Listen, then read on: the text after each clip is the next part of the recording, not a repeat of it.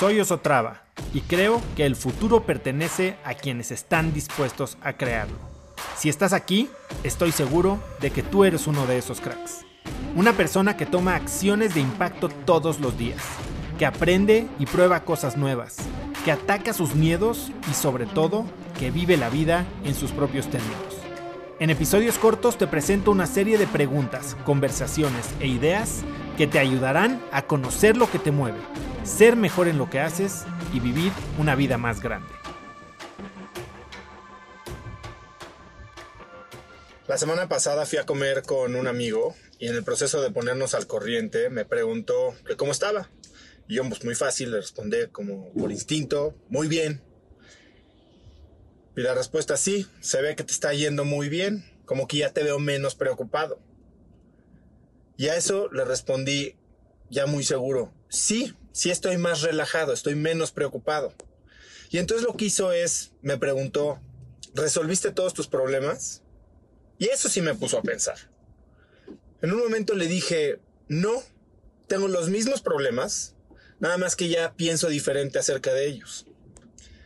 Y la verdad es que creo que nos hemos acostumbrado a usar nuestros problemas para cobrar significado en la vida de los demás. Bien lo dice Miguel Ruiz, a la miseria le gusta estar acompañada. La verdad es que pasamos muchísimo tiempo quejándonos y quejándonos, pero verdaderamente poco tiempo tomando acción para arreglar lo que nos está molestando. En sus meditaciones, Lao Tse decía que si estás deprimido, estás viviendo en el pasado. Si estás ansioso, estás viviendo en el futuro. Entonces, si estás en paz, estás viviendo en el presente.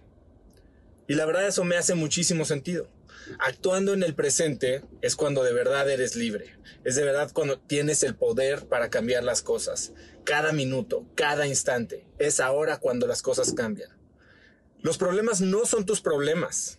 Los problemas es el tiempo que pasas pensando en ellos. ¿Quieres dejarte de preocupar? Vive en el presente. Deja de ver las cosas peor de lo que son. No te cuentes historias que no existen. No te inventes cuentos negativos. Una vez que dejes de ver las cosas peor de lo que son, entonces te sales del ciclo negativo y puedes empezar a verlas en realidad como son. No solo por lo que son, sino por lo que podrían ser. Verlas mejor de lo que son. Y en el segundo en que te empiezas a imaginar el futuro que podrías crear si tomas acción, las cosas cambian.